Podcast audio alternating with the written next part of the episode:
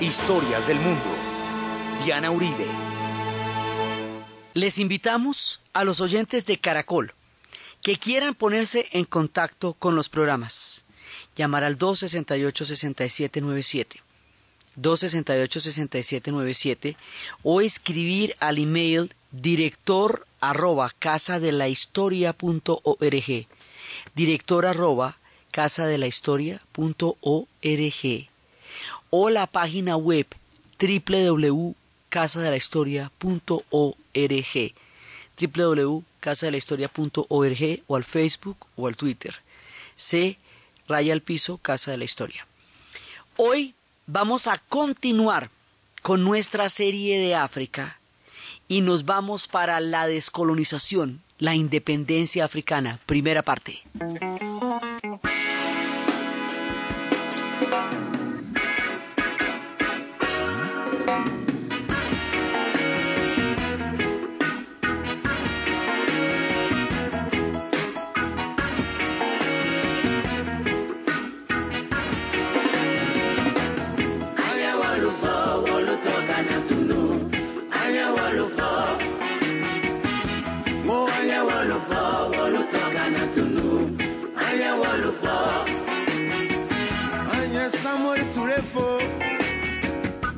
kasuma kantefo, kante anya sunjata keita kaela ka ela jo matal fo.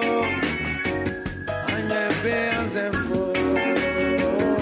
La shaka zulu fo. Anya la ren poku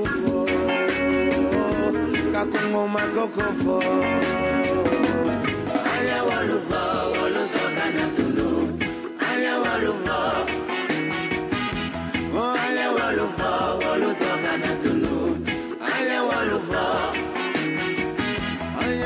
Patrice Lumumba fo Ka Anye Modibo Keita fo Ka Sekou Nelson Mandela fo. Ka Kwame Nkrumah fo. Ka Jomo Kenyatta fo. Ka Haile Selassie fo. Walu Toka moya walova moya walova walotakana tu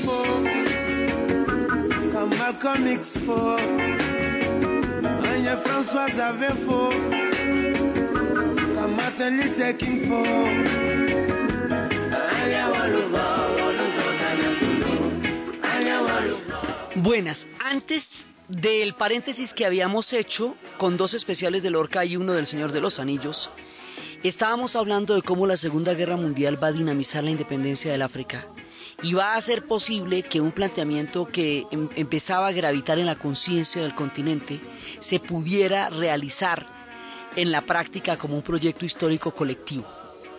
Y habíamos dicho cómo, porque es que la Segunda Guerra Mundial, por un lado, moviliza ejércitos de todo el continente, los pone a pelear a millas de distancia, miles de millas de distancia, porque ellos estuvieron en Birmania, estuvieron en, en todas partes, y les da un concepto de universalidad, reúne una cantidad de pueblos que de otra manera con las enormes distancias de África no se hubieran encontrado, los pone a ver cómo pelea el hombre blanco que de qué manera es, eh, digamos, se entrenan en la manera como, que, como van a pelear los blancos, queda de manifiesta la vulnerabilidad de una serie de naciones que aparentemente eran invencibles.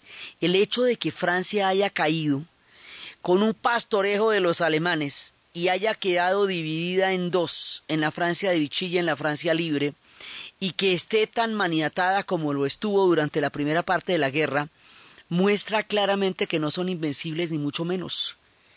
O sea, los europeos van a colapsar.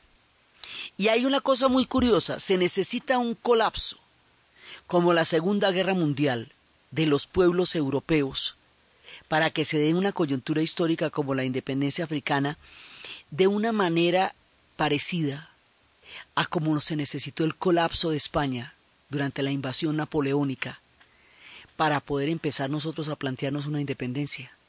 Porque es que cuando usted está dependiendo de un imperio de esos tan grandes, eso no, digamos, no es una cosa que, que se pueda así nomás, porque todo el mundo eh, de ellos, todo el mundo de los europeos estaba montado sobre la explotación de las colonias.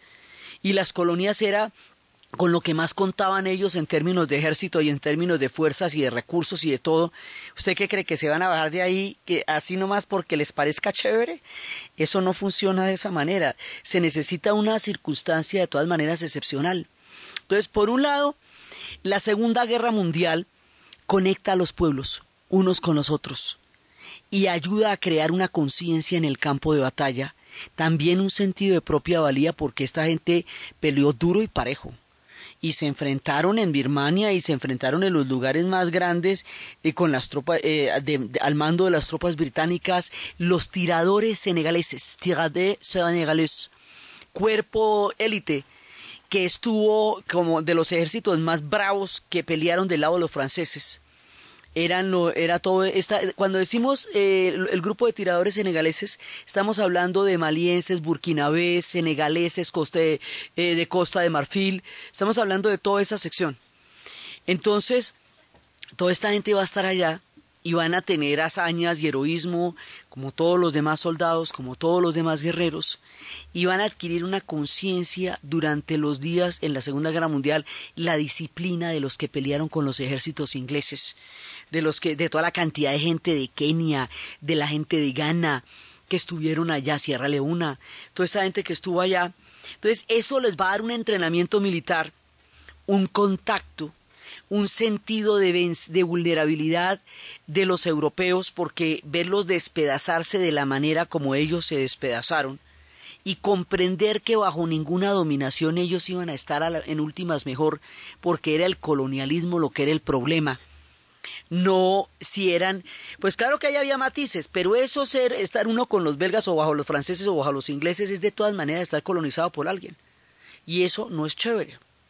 Entonces empieza la conciencia y esto va a generar una explosión histórica y geográfica, porque después de la Segunda Guerra Mundial va a empezar el proceso de independencia que en una década va a independizar a, casi todo el continente. Digo casi todo el continente porque cuando empezamos este proceso en 1945, que había cuatro países independientes, que eran Egipto, Etiopía, a la que en, donde derrotaron a los italianos y volvió a quedar Haile Selassie, eh, estaba era, eran, era, Somalia eran los únicos países que estaban en ese momento independientes y después vienen todos los demás y este proceso, digamos, el proceso grande, grueso, se va a dar entre los años 50 y 60, porque ahí es donde se independizan más de 40 países, que los, inclusive la gente que hacía Atlas dejó de hacerlos hasta que perara el proceso para ver cómo quedaban. Hacia los años 70 le va a tocar el turno a, ya cuando caiga la dictadura de Salazar en la revolución de los claveles, le va a tocar el turno a las posesiones de Angola y Mozambique, los, los portugueses, que eso lo veremos en su momento.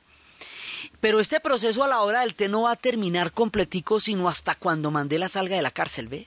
Porque a pesar de que Sudáfrica se independice de los ingleses en 1931, Es en ese momento cuando va a quedar en manos de los Boers, de los descendientes de los colonos holandeses, y después de la Segunda Guerra Mundial, en lugar de independizarse Sudáfrica, va a poner en vigencia las leyes del apartheid que van a entrar en 1948 y que van a conducir al mayor desastre y a la mayor ignominia de la que se pueda recordar después de las leyes de Nuremberg durante la Segunda Guerra Mundial. Entonces, la independencia de Sudáfrica en realidad es que los blancos se independicen de los blancos para seguir mandando a los africanos. Y eso va a estar así hasta que Mandela salga de la cárcel. Así que en rigor la cosa va a terminar cuando Mandela salga de la cárcel. Pero la descolonización africana como bloque, el surgimiento de África como continente, aunque algunos países lo vayan a lograr muchos años más tarde, se va a hacer entre los años 50 y 60. Los años 50 y 60 son a África lo que 1820, 1821 y 1819 es a América Latina. Es exactamente el mismo proceso, con la diferencia de que va a suceder eh, hace solo 50 años y con la diferencia de que ellos se van a independizar de potencias industrializadas con un poder de fuego no antes soñado. Si mire, pongámonos de la siguiente manera, si a nosotros nos costó tanto trabajo salir de España en aquella época, que eran arca, pues digámoslo, no se puede comparar las armas de fuego, y nos tocó hacer semejante vueltonún y atravesar la cordillera de los Andes para un lado y para el otro, para el sur y para el norte, y los ejércitos del norte y los ejércitos del sur, y Bolívar y San Martín, y todo eso, y era, era un imperio agonizante el que en ese momento frente al cual nos planteamos una independencia. Imagine lo que es esta gente con potencias industriales, en tiempos ya atómicos, o sea, es mucho más pesado y con pueblos que estaban absolutamente convencidos de que los africanos iban a ser para, para ellos, siempre para los europeos. La independencia de la India va a ser el detonante porque así como la India logra la independencia, su estela va a, reproducirse en todas las colonias. Y, por ejemplo, los británicos están pensando que si en la India se les independizó, lo que hay es que afianzar el resto del imperio. Que no es que ellos, Churchill decía que a él no lo eligieron, que no lo nombró su majestad para desmembrar el imperio. Para ellos era desmembrar el imperio. Y para los otros era surgir como estados nacionales. Entonces eh, se va a dar la coyuntura en ese momento. La canción que escuchamos al comienzo de Tiken Jaffa Coli, ¿qué hacemos si el hombre es muy lúcido? Entonces nos toca ponerlo cada ratico. Es una lista de los héroes de la historia africana. Y empieza por los más, es un saludo es una salutación a ellos y es una memoria a, la vida y a la sangre de ellos que los ha ayudado a ser independientes y, heroicos. Entonces empieza, eh, es una salutación a Sumu Traoré, a Sumungaru, su, eh, Sumangaru que era el que hablábamos del mito de Sonyata Keita, a Sonyata Keita, o sea, primero a los grandes ancestros, a Chaka Zulu, a Congo, a Coco, a todos ellos. Y luego viene a todos los héroes de la independencia, a Patricio Lumumba, a Tomás Sankara, que no es exactamente la independencia, pero sí es un héroe importantísimo, a Modibo Keita, uno de los primeros presidentes de, de Mali, a Sekou Touré, a Nelson Mandela. Kwame Nkrumah es uno de los hombres que va a, crear la conciencia más importante de la libertad del África en cada, en cada país de África, en cada plaza. Hay un monumento a Kwame Nkrumah, a Jomo Kenyatta, el de la independencia de, Kenia, a Haile Selassie y también a Marcus Garvey y a Malcolm X y a François Javier y a Martin Luther King. O sea, este saludo a todos los héroes es un saludo a la formación de la conciencia africana, a la, formación de toda la conciencia histórica de este pueblo, y por eso empezamos con esa canción de Tinke Jafakoli, que es el saludo a todos ellos. Entonces empieza esto, digamos, la circunstancia es la Segunda Guerra Mundial. Ahora, ¿cómo vamos a hacer esto? Ya, ya vimos como el batido. Ahora, ¿por dónde empezamos y cómo vamos a empezar? Porque esto es un proceso muy complejo y porque las potencias coloniales no tienen para nada pensado en, en que se desmiembren los imperios. Para ellos los imperios es lo único que queda cuando los pueblos han caído en manos de los nazis. Ellos sienten en el mismo discurso que en el famoso discurso de Churchill y en el discurso del rey, el famoso discurso del rey, dicen que si por algún motivo Inglaterra llegara a caer, el imperio eh, lucharía hasta el final por la libertad. Y eso lo dicen en los dos discursos. Y en ese momento era así. el imperio hubiera luchado hasta el final por la libertad si, si hubiera sido necesario, y de hecho luchó, y de hecho estuvo involucrado allá. Pero es que después de la Segunda Guerra Mundial, cuando ellos están pidiendo el reconocimiento por su esfuerzo, por su trabajo, por su valía, no se lo dan. Entonces dicen que honor a los ejércitos que pelearon con los ingleses, honor a los regimientos de los, eh, de los indios y de los, y de los nepaleses y de los otros. Entonces los, africanos dijeron, perdón, especifíqueme los otros. O sea, todos los pueblos africanos que fuimos a pelear con ellos somos los otros. Eso, eso, eso, ¿qué quiere decir? ¿Ah?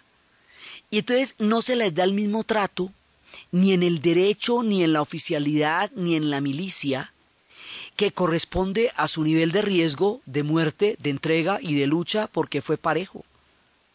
Entonces, cuando empieza a, darse cuenta que el trato sigue siendo igual, de, o sea, sigue siendo desigual, sigue siendo discriminatorio, que no hay a la vista una independencia o una autonomía que se prometió durante la Segunda Guerra Mundial, este posterior desengaño va a llevar a que muchos pueblos empiecen a buscar su independencia y va a haber conferencias que van a empezar a crear esta conciencia histórica.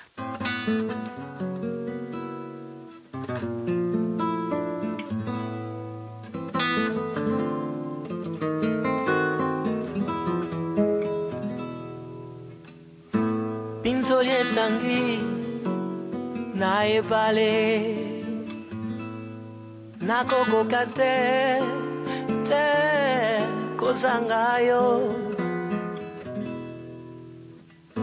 pololo nayo nabombaki.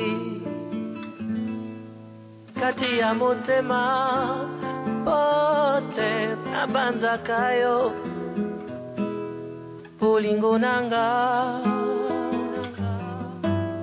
nalinga yo nalingi yo mpo nalibela bolingo nanga nalula yo kumbanga na mboka na yo kumbanga kumbanga na mboka na yo kumbanga kumbanga na mboka na yo. Moyebi mi na banzi yo. Nakokoka te te kozanga yo. Kitoko na yo lokola sanza. Soki oseki minzoto engali ye. Bolingo nanga. nalinga yo nalingi yo mpo nalibela bolingo nanga nalula yo kumbanga na mboka kumbanga Va a haber una conferencia panafricana, el Congreso Panafricano en Manchester de 1945. Este Congreso Panafricano va a ser muy importante. Se había dado uno en 1900, pero en esa otro en 1919, también los había habido en 1921, en el 23, en el 27 y ahora viene este en octubre del 45. Los congresos, por ejemplo, de 1919 no tenían todavía planteado una idea de independencia, pero este sí. Aquí va a llegar todo el mundo, o sea, eh, digamos, es un proceso muy análogo al nuestro, o sea, hay una primera parte donde se está planteando como otro tipo de relaciones, eh, una mejora de la situación y cuando se ve que no se va a dar, entonces empieza a plantear la independencia porque la descolonización pues es la misma, porque el colonialismo es el mismo. Lo que pasa es que pasan siglos de diferencia entre uno y otro, pero el fenómeno pues es básicamente el mismo. Entonces, la idea es que llegan al Congreso y en el Congreso van a llegar aquellos que serán los líderes de la independencia de la India. En ese Congreso va a llegar Jomo Kenyatta, que es el hombre, digamos, el papa de Kenia. Va a llegar Kwame Nkrumah, que por el lado de Costa de Oro, Costa de Oro hoy se llama Ghana. Hay, estos países van a cambiar de nombre, ¿no? Eh, Alto Volta se va a llamar Burkina Faso, Costa de Oro se va a llamar Ghana y así. Entonces, eh, van a estar allá por todos lados, gente que viene, Peter Abrahams, viene, eh, viene gente de Sierra Leona, viene gente del Congreso Nacional eh, de, diferentes partes, y estos personajes que representan a los Kikuyo, que representan a, a, a, todas las diferentes fracciones, tribus, van a empezar a plantearse la idea de la independencia. Ese congreso que se va a dar en Manchester es el que va a dar como va a unificar el propósito histórico de empezar la independencia. O sea, es ahí donde, donde hay un juramento, donde hay una, una consigna, donde hay una intención, donde hay una decisión histórica. La decisión histórica se concreta ahí, en el Congreso Panafricano de Manchester en 1945. Bueno, de aquí se va todo el mundo, el amo blanco se va. Y vamos a empezar a sacarlos uno por uno. Ahora, nosotros tenemos una imagen muy belicosa de la independencia de África. Hubo guerras grandes, grandes, como la de Kenia, la de Argelia y la del Congo. Esos tres procesos fueron durísimos. Pero una gran cantidad de procesos en todo el África Occidental, como el de Mali, como el de, eh, el de Senegal, como el de, eh, de, de todos los demás, que no fueron para nada violentos. Igualmente Nigeria se, se, había, se separó de los ingleses sin una guerra violenta. O sea, esto se fue dando, eh, esos son 56 países africanos los que hoy existen.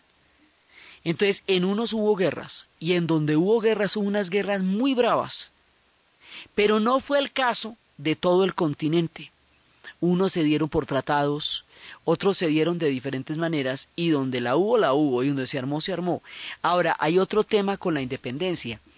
Resulta que ahora, en el momento en que se dan las independencias en 1950 y 60, la prensa digamos, el, la prensa que va a dar las noticias ante el mundo entero, la que tiene el alcance y el poder de universalizar una noticia, es la prensa de los países contra los cuales se van a descolonizar ellos.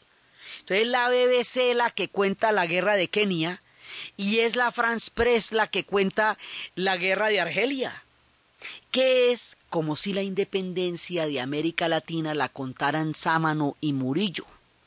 Bolívar quedaría convertido en un forajido, y ni te cuento yo qué diríamos de Antonio Ricaurte. Entonces, vista la independencia desde los países de los cuales se están descolonizando, parece un acto brutal de gente que se volvió loca de un día para otro y no señalan la brutalidad del colonialismo con que estos pueblos fueron sometidos, el descaro del reparto, la mutilación y la destrucción de tribus enteras, como habíamos hablado en el caso del Congo, con, la denuncia del, del, sueño del Celta de Casamet, como habíamos hablado, la cantidad de gente que fue deportada, lo que hicieron contra ellos, las torturas en Argelia, ahorita vamos a proceder a hablar de Argelia y eso es una cosa muy seria. Entonces, ¿qué pasa? Que queda como si los africanos se hubieran vuelto locos y un día les hubiera picado, vete tú a saber qué, y se hubieran puesto en la salvaje. Y como existe este, este esquema civilización-barbarie, entonces cualquier cosa que hagan los africanos es barbarie. Y como la civilización es europea, entonces si la hacen contra ellos, entonces es que se están, se, están eh, subligando contra la gente decente. A la, ellos no fueron gente decente en África. O sea, el lado oscuro de Europa está en África. Porque allá es donde han hecho las mayores barbaridades. Estábamos viendo cuando la época del Congo, en el sueño del Celta, que uno de los personajes que estaba golpeando a un, a un muchacho adolescente, el único que había quedado en una aldea de la cual había, todo el mundo había huido para que no los forzaran a llevar, eh, a, llevar, a llevarle las provisiones en las expediciones, y el Celta le dice que no lo golpee de esa manera, él dice, tome la precaución de dejar la conciencia en Francia antes de venir. Y eso efectivamente era lo que les pasaba. Entonces, el tema de la independencia de África, desde contado desde América Latina, aquí desde donde estamos, se ve con los ojos con que se independizó América Latina. Se ve con los ojos de quienes fuimos colonia y de quienes nos independizamos, porque es desde aquí que estamos hablando. Entonces, pues porque nosotros no estamos en el lado de la France Press, ¿me entiende? No, no. Y esa es la prensa que va a contar la descolonización. Entonces ellos tienen de entrada a la prensa en contra, porque la prensa no va a decir, como vamos a ver a continuación, que ellos tienen derecho. Ahora, es que es un discurso que se voltea. Si usted está peleando por la libertad, por la autonomía de las naciones, por el derecho a la expresión, o sea, ¿qué es el fascismo y qué es el nazismo? ¿Qué es el Tercer Reich? Es la imposición de un patrón cultural sobre todos los otros a través de una idea de raza superior. Es la imposición de un esquema de barbaridad y de fuerza contra todos los demás por la utilización de la violencia es la supresión de todas las garantías y, libertades individuales que en su discurso se inventaron los europeos y por la cual hicieron la Revolución Francesa y todas las revoluciones románticas del siglo XIX. Entonces, ese mismo discurso que ellos están defendiendo en los campos de Europa, pues los africanos dicen que se aplique para ellos, tan sencillo como eso. Si yo voy a pelear con usted por la libertad suya, ¿cierto? Por la libertad de Francia, bueno, lo más normal es que yo pelee contra usted por la libertad mía. Es, es, digamos, una cosa sigue a la otra.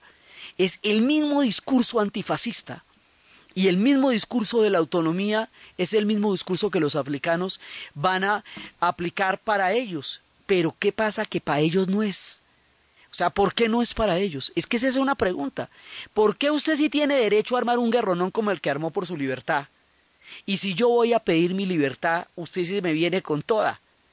Aquí o somos libres o, o, cómo es la cosa. ¿eh?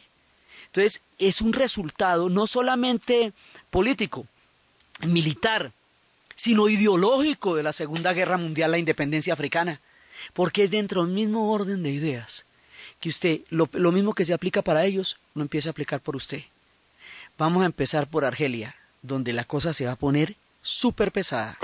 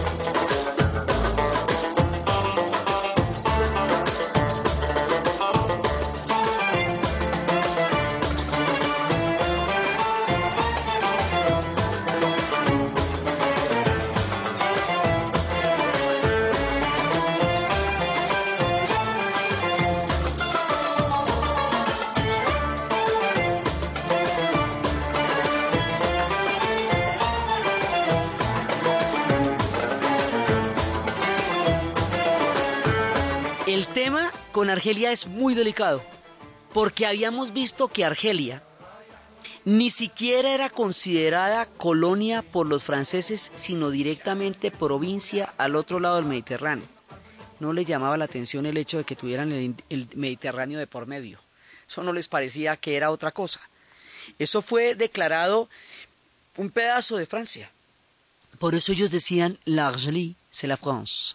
Argelia, la, la Argelia es francesa habían llevado allá colonias que llevaban más de 100 años y que vamos a llamar para nuestro relato los pies negros, los franceses argelinos, los que estuvieron allá desde hacía varias generaciones, se van a oponer a la independencia de una manera brutal y van a tener una lucha armada por quedarse, que, y a eso los vamos a llamar los pies negros, pieds noirs.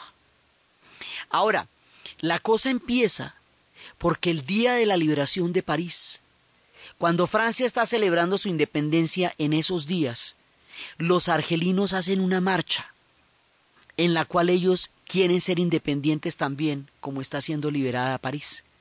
Pero ellos quieren ser independientes de los franceses. Y los parisinos están, están celebrando la independencia de Francia frente a Alemania. Eso va a llevar a unos disturbios. Los disturbios van a llevar a que varios europeos resulten muertos Y la retaliación de esto, las cifras no alcanzan a concordar, pero se habla de 15.000 a 10.000 argelinos asesinados con aviones, con tanques. El, despliegue militar que se va a hacer contra ellos va a ser muy grande. Entonces ahí, ahí se sienta un presente. Esto esa masacre la recuerdan los argelinos seguido, pero quedó porque, a ver, nosotros tenemos el dato de la liberación de París. Y París andando y todo, y todo el mundo llorando por las calles, pero al mismo tiempo están masacrando a los argelinos por el derecho a la independencia de Argelia. Entonces, esto nos pone de manifiesto que lo que Francia pide para ella no lo puede aplicar para las colonias y e, en un sentido también similar es lo mismo que nos pasa a nosotros con el discurso de la Revolución Francesa y el discurso de la Ilustración, que es el, digamos, como la, el hilo conductor de nuestro propio proceso de independencia. Fueron esas mismas ideas impuestas por la misma invasión napoleónica la que determinaron entre nosotros un proyecto de independencia. Y se acuerdan el caso de Haití cuando primero les dieron la libertad y después dijeron que la libertad no era para el hombre negro, sino solamente para el blanco. Y ahí es cuando Haití se viene con una independencia total muy tempranamente en la historia en, mil, en 1807. Bueno, haga de cuenta. Entonces Argelia pide su independencia o por lo menos su autonomía, empieza y les pegan una masacrada y esa es una fecha que los argelinos tienen muy en cuenta y de aquí para adelante se viene una guerra en donde el cuerpo de paracaidistas franceses va a estar eh, dirigiendo la represión, van a empezar a reprimir toda la independencia de Argelia, van a empezar a deportar la gente, a desplazar la gente de las aldeas, porque nos quede claro, a desplazar la gente de las aldeas, a sacarla a sangre y fuego, a obligarla a, hacerse a miles de kilómetros de sus aldeas de origen. Van a hacer deportaciones de, una, de, un, de un lado al otro, no dentro del país, no fuera del país, sino dentro del país van a empezar un nivel de represión contra los musulmanes muy grandes, porque en el caso de Argelia los musulmanes también tienen una, un papel importantísimo en la independencia. Y también hay un proyecto, digamos, marxista que se está formando que es el Frente de Liberación Nacional. Y también está como toda la, la influencia, de lo, porque es que esto está pasando en toda el África del Norte también, y en el 56 va a ser la crisis del, del canal del Suez y la era de Nasser. Todo esto está ligado y están pasando todas estas cosas al tiempo. Entonces, empieza Argelia, digamos, en el 45 empieza este tema, pues la guerra va a empezar en el más o menos en el 55, ya abiertamente. Y esta va a ser una guerra a bombazos. Y los pies negros se van a poner a pelear contra los argelinos por el derecho a quedarse y a impedir la independencia. Pero los argelinos han tomado una decisión y esas decisiones son irrevocables. Al mismo tiempo, en 1954, el ejército colonial francés va a ser derrotado en la batalla de Dien Bien Phu, en Indochina, por Ho Chi Minh y por Nguyen Diem, por Diem. Tan, tan, tan terriblemente derrotados que van a necesitar la ayuda de los norteamericanos para sacar los cañones del fango y es una de las razones por las cuales los gringos fueron invitados a Vietnam, a donde se querían meter por la política de contención de la Guerra Fría, que es el marco en el cual se va la descolonización africana. No se nos puede olvidar que esto es un tema de la Guerra Fría, va, va a llegar a serlo. Entonces, en ese momento las tropas coloniales, todo el ejército colonial murió en Indochina, quedó derrotado estrepitosamente. Quiere decir que para hacer la represión sobre Argelia, van a tener que reclutar gente nueva, volver a llamar reservistas, meterse con los estudiantes, cambiar las reglas del juego que ya estaban claras para poder eh, eh, aguantar la represión en Argelia. ¿Quiere decir esto que los estudiantes y los reservistas no quieren ir a pelear una guerra tan terminada, tan recién terminada la Segunda Guerra Mundial, pero además sabiendo que desde el momento de la batalla de Dien Bien Phu, desde que cae Indochina, empieza a ser claro que este proceso es irreversible, que África se va a independizar, pues ya se independizó la India, ahora estamos en Indochina, la descolonización es un fenómeno mundial, porque el colonialismo era un fenómeno mundial. Entonces vamos a revertir el siglo XIX y vamos a sacar a los europeos de todas partes, de Indochina, lo mismo que de Kenia, de la India, de todos los lados donde hay colonialismo. La conciencia colonial juega un factor importantísimo en este momento porque es de donde de- el marco en el cual se van a dar todas estas independencias y en eso también después veremos Patricio Lumumba, hay un poco de gente, Cua- eh, Krumah, hay gente que, que va a dar esa línea y al mismo tiempo en los Estados Unidos van a empezar los movimientos por los derechos civiles y luego el poder negro como un sentido de orgullo y de propia valía y de retorno al África. O sea, se unen una serie de líneas de las ideas y las conciencias en el tiempo que están detrás de todo este proceso. Entonces resulta que en Francia la guerra de Argelia se libra en Argelia y también se va a librar en Francia. Porque en Francia la gente no está de acuerdo con ir a pelear a Argelia. Eso se vuelve más una pelea de los franceses argelinos que de los franceses de la metrópoli. La gente de París, que apenas se está reconstruyendo, su Francia eh, tan herida por la guerra, aunque ellos no fueron bombardeados, esos, ellos quedaron sumamente divididos, no quieren irse a pelear por allá. Pues nada se les ha perdido allá a ellos. Pero hay una cosa más grave todavía. Resulta que muchos de los franceses de la Francia de Vichy, de los que colaboraron con los nazis, del régimen que se rindió ante el Tercer Reich y colaboró de una manera tan supremamente terrible como lo hicieron, van a refugiarse a Argelia después de la Segunda Guerra Mundial. Así que allá llegan también las joyitas fuera de los colonos que ya existían allá desde hace mucho tiempo. Entonces, ¿qué pasa? Si esos franceses argelinos, tanto los colonos de generaciones atrás, como los que acaban de llegar de Vichy, pierden esa guerra, es decir, si Argelia se llega a independizar, ellos tienen que devolverse a Francia con una mano adelante y la otra atrás, habiendo perdido todo, acuérdese que las colonias desde el punto de vista de la metrópoli es tener usted el nivel de vida que usted tiene en su país, pero con todos los lujos, con toda la servidumbre, con esas escenas que veíamos en las películas y esos personajes románticos de Tanger y de todo eso. Todos esos personajes románticos y sensacionales que tienen una gran cantidad de servidumbre que les están alcanzando todo y esa servidumbre es la que se quiere independizar y es en su país. Entonces toca ponerse en los zapatos del que trae los tintos.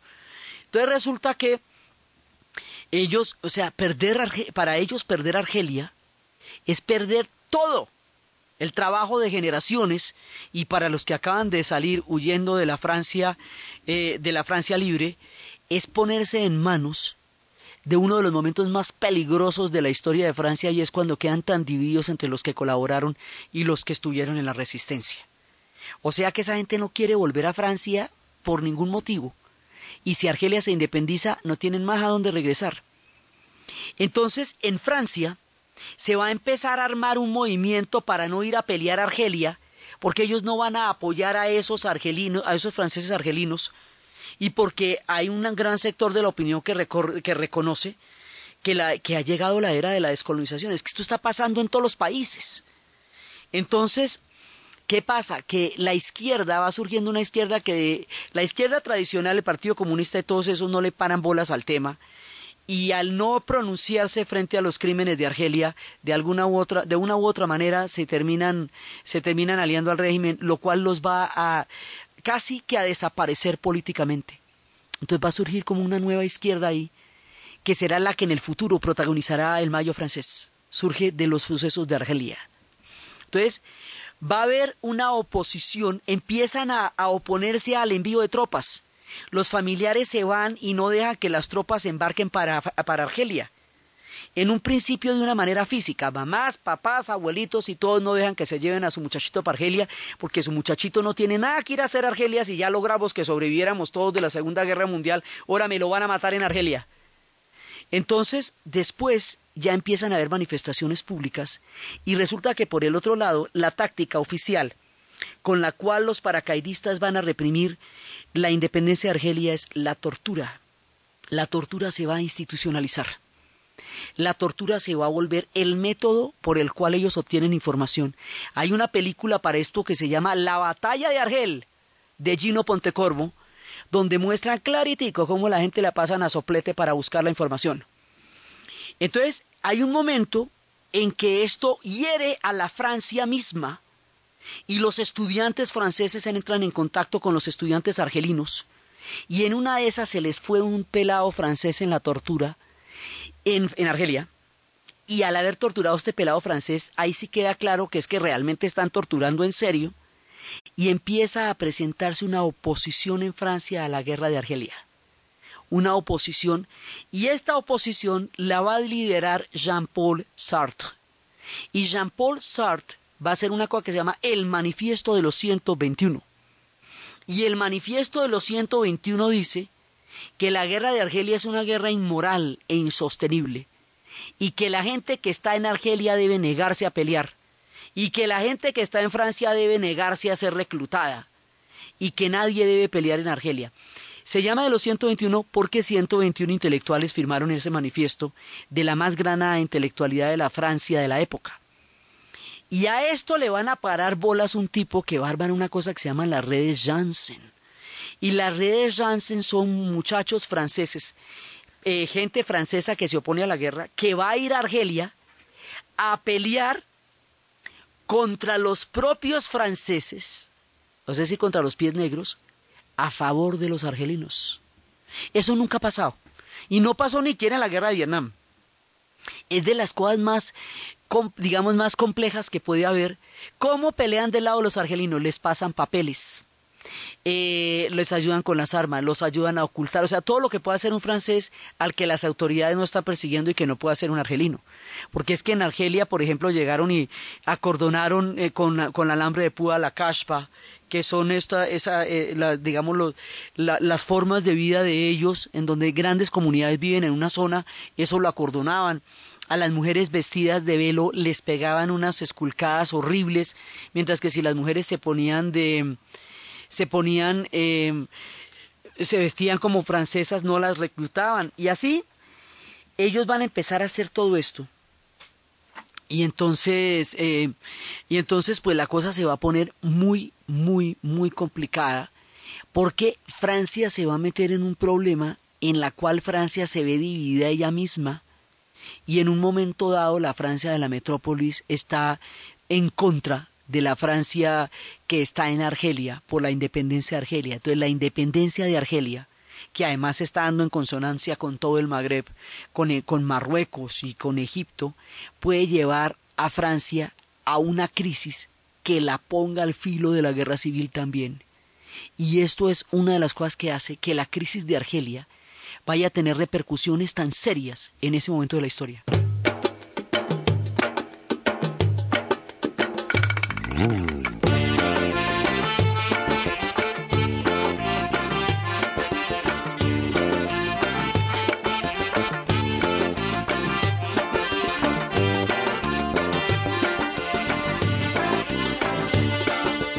مبروك وعريسنا مبروك وعروسة مبروك وعريسنا مبروك وعروسة زوري ملتاسا اكي باريكيروا Y la cosa se va a complicar tanto que las redes Janssen después van a ser llamadas a Francia, acusadas de traición a la patria, por haberse puesto del lado de los argelinos en contra de los franceses.